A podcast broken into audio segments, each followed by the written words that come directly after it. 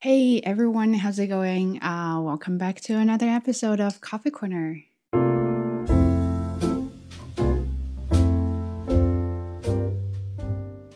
Okay, so today I kind of want to chat about jobs, not Steve Jobs, but you know, actual jobs. Uh, so the reason I want to talk about it because I definitely feel a lot of improvement of my mental health uh, since I switched to uh, this job. So I thought that would be a good opportunity or that would be a good timing to talk about you know quitting or finding new jobs something like that. And i as i promised you before yeah i'm gonna do it one episode about it. And i did get a message about hey you remember uh, you mentioned that in episode 22 and then you actually never did it. Uh, so here's the episode. The reason i want to talk about why to quit or how to quit not how to quit but let's say why to quit is sometimes uh, we do have the moment that that we feel like we just don't like our jobs and we want to just give up. But why does that moment happen? Or is that true that we really want to quit a job? Or it's just you know us complaining about reality about our life or we're being bored or something else? So let's talk about that. I do have my notes ready here, uh, so sometimes I may have to look at it just because this is sort of a topic that I'm not very familiar with, but I really want to try it. And of course, if you hear noises, and that's because my dog is eating his treat. Anyway, so when I had my job, uh, when I started my job in September last year, I actually really enjoyed it. Uh, it was quite challenging, of course. That was my first time teaching uh, 80 students in total, no, 80, 40 students in total, and being in a full time class, and, and everything was online. I've never met my students uh, before. So we I basically started everything with the new stuff, and then they never gave me orientation or any uh, formal training about how to do that. So I was learning everything by myself, which is fine. Uh, I liked it. I thought, you know, I would challenge myself. Oh, why not? And then I learned a lot. Thanks there. However, I realized that uh, after a while, I started being very stressed and anxious, and uh, my mental health was definitely in an unstable um, state. Ow, ow.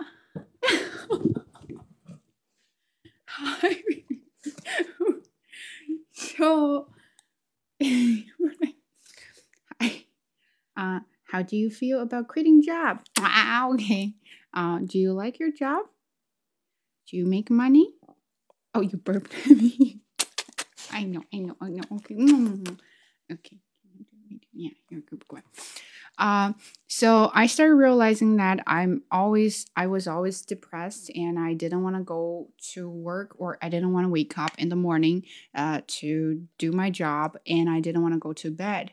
Uh, because I felt like that was the only time I could have for myself, and I didn't want to waste it by just sleeping through the whole night uh, that's when I realized that I need to do a little bit change about the job. However, I did realize back then I, ha- I had no backup plan. I can't, I couldn't just quit my job and I say, yeah, no, I- am done with it. Uh, I just don't want to do it anymore. Uh, but hey, you do have to realize, check out your bank account. Right? You don't have much savings there, so you better continue, even though you don't like your job. And that comes to our topic um, how uh, but before we talk about how, let's just dive in and figure out why uh, people quit or why I quit, right? So, first, the reason I have here is a lack of appreciation.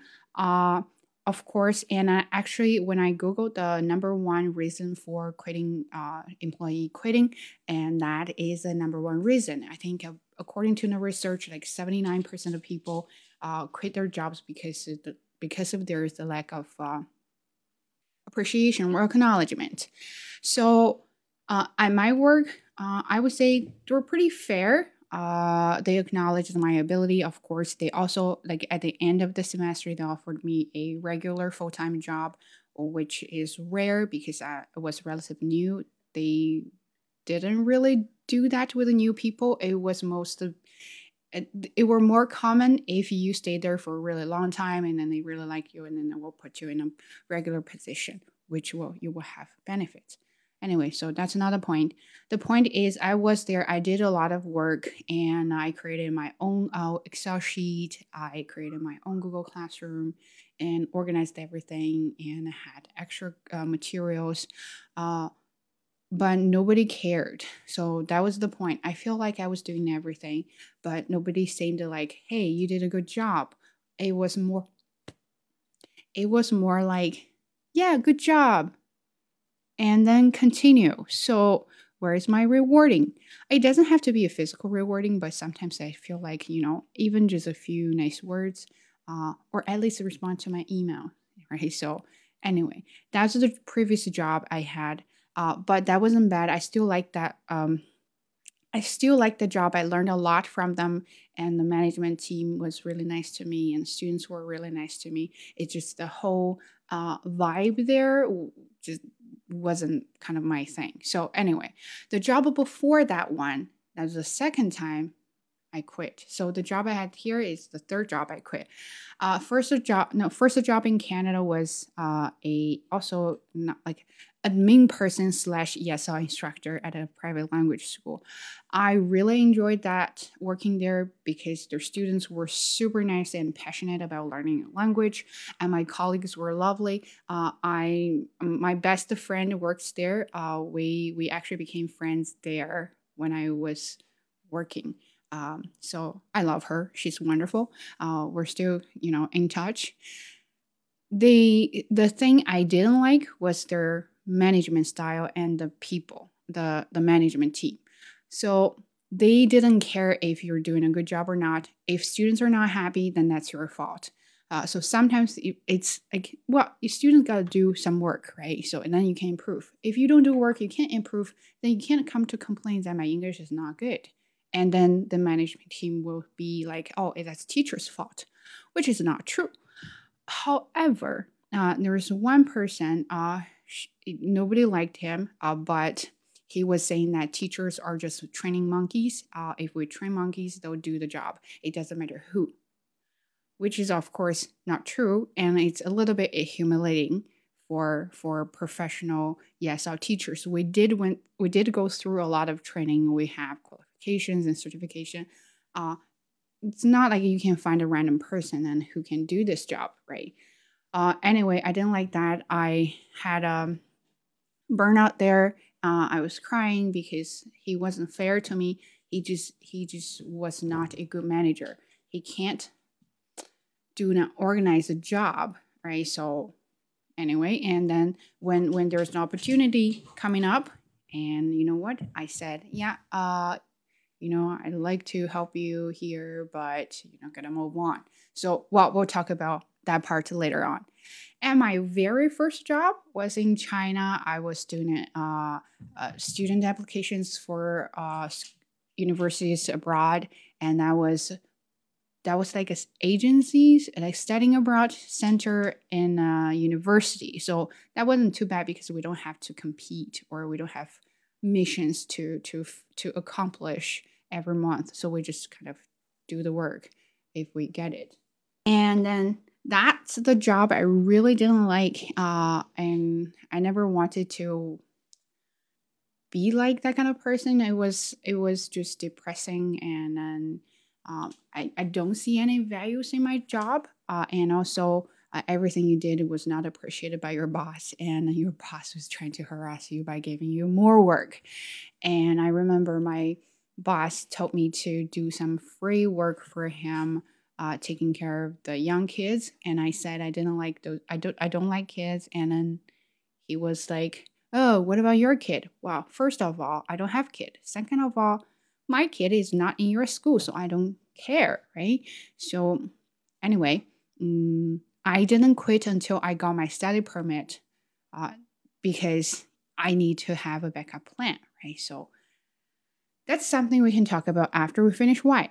Another reason is feeling burnout. While it can be uh, very common when you feel burnout at your work, uh, of course, too much workload, and then you feel like you can't accomplish anything, or your boss gives you a short time and but asks you to do a lot, and you can't finish that and or every time you work under stress. So you will feel burnout all the time. And that's how i felt when i worked for my previous job uh, i felt like that was a lot because i had to plan lessons and deal with the students 24 7 and then get nothing got nothing like got uh, rarely got support from my lead so yeah definitely feel, definitely felt burnout at that moment. And uh, another thing, well, it's more like uh, poor mental health. I don't know if this is common, but here mental health is a really big thing. I did feel uh, very stressed and anxious after the job. I went to do a test about my uh, stress level, and then, of course, I was uh, diagnosed with a little bit like light medium anxiety. So that's when I actually really thought about switching my job. But back then I didn't have any options and back backup plan. So I was basically hanging there. When they offered me the new position, I said yes, even though I didn't really like it, but I had no option. So yeah, better than nothing. Okay. Uh, another one is relationship with management. Uh, I did have this problem when I worked for that uh, private language school, um, only that one person. The other management team members, they were really, really nice, but only that one person treated us like treated teachers like, eh, you know, we're just tools there. Um, corporate culture, uh, I don't really have problem with that, but I'm not sure if some of you guys actually, you know, don't believe the culture there. Well, I know uh, in China we have that uh, uh, 996 thing, but here we don't really have that problem. And everyone is so friendly. They're always worried about your mental health and are trying to support you as much as they can. So, culture wise, not really. But if you work for a private company, it might be stressful because they care about the results instead of how you are doing it. So, and another thing is lack of engagement. Oh, that's definitely a big thing uh, when I, yeah, so my previous job, uh, I know they were busy. They were short of human resources for sure, and they they've only got a few people to cover everybody, and of course they could not respond to your uh, need right away. But to be quite honest, when I really needed help and I I felt like I got no one to help me, I felt quite stressed there, and that's when I felt like there's no interaction, no engagement. But my new job, when I needed help, I email my lead. If my lead can't solve the problem, then I have my supervisor. So there's different levels. And they are like really, they're super hands on. If you really, really need help, they'll just guide you through everything step by step. Super detailed, super supportive. So that's when I feel like if I make mistakes, it's not big deal because they are here to cover your butt, right? So now that's why I feel lighter doing my new job and I feel better doing my new job because I can just fully focus on planning lessons and manage managing class and uh, talking to my students. Another thing is unhappy at work. Well, when I did my uh, previous work job, I was constantly not happy. Uh, I felt lazy. I didn't want to do anything, and I think the only thing that support me when go through the difficult time is doing videos here. And I felt like I could just quit the job and started being a full time full time content creator. But I know that's not right. don't make any money here, so it's I, I won't survive on making videos anyway. And another thing is the lack of career growth. So you got to think about uh, not like I think five years or 10 years are too much, but think about three years, even two years, right? After two years, where would you be? Uh, n- not you're trying to set a goal, but if you're st- so a main person, sure. Uh, after two years, I'm still gonna be a main person, but my a- I'm aging, right? So I do have more experience, but I'm getting older. Can I go any further, right? That that is a problem or question you should ask yourself. If you don't see any light or like potential uh, or any hope in your job, maybe that's when you need to think about switching jobs, right? So that's like career um, growth, and of course, uh, for me, that's the most important part is money, right? Do you get paid well? Do you get paid well for what you do? Uh, if you you you have the job or work that on, only worth like twenty dollars and you get paid for twenty dollars, and then don't complain. If you're doing a forty dollar work and they only gave you twenty one dollars, then that's when you really feel unhappy, less motivated, uh, and of course other negative feelings. But that's why. So talk about how to quit. Uh, I know, especially right after the pandemic, a lot of people are quitting because they don't want to come back to work. They want to work from home. And of course, not many people can work from home. So you have to think about that. And when you feel like, oh, you know, I really uh, worried about my uh, safety and then you want to quit, sure. Do you have money in your bank account? Do you have a backup plan? Or any plans for near future? You, you, you can't so you do realize that if you don't have a job, then you don't have income, right? So do you have any other income that if you don't have job and that income will still last you for a bit until you find another job? If not, then you better stay here for a while until you find the one that can support your living. And another thing is to if there's something wrong at work, but you can fix it by talking to your manager or the boss or the organization. So I think uh, you should talk to them first. Well, um, this is just my personal opinion.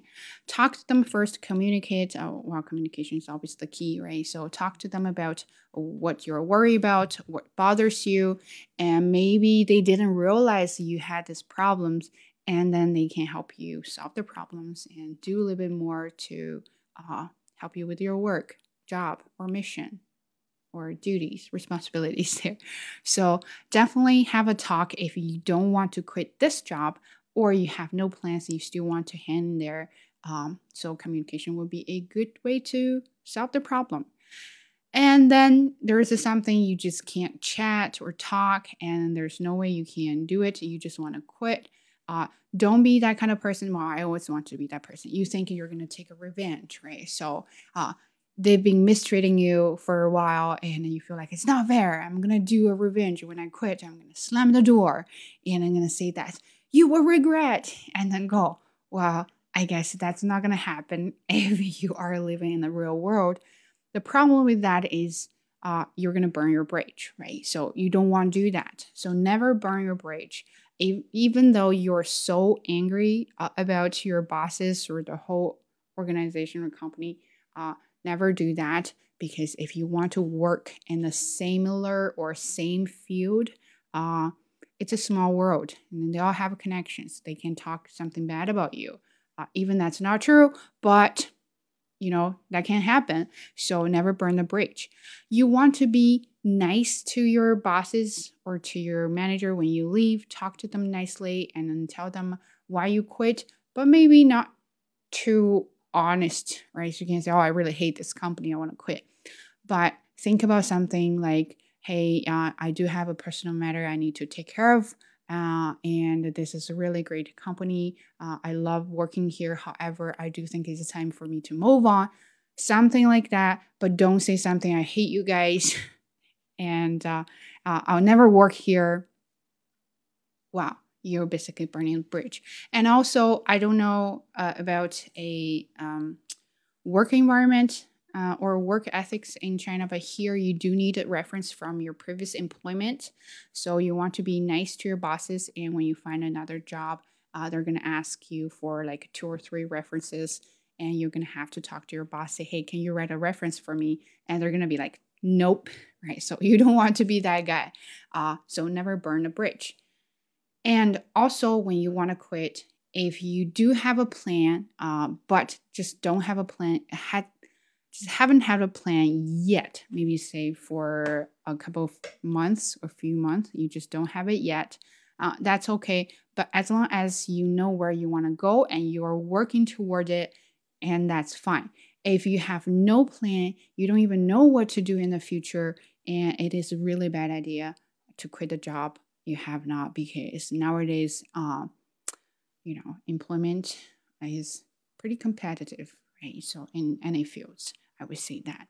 But uh, that is something I was thinking about myself. I'm definitely no one close to an expert, uh, but I highly encourage you if you really want to quit your job, think about why first and then think about how.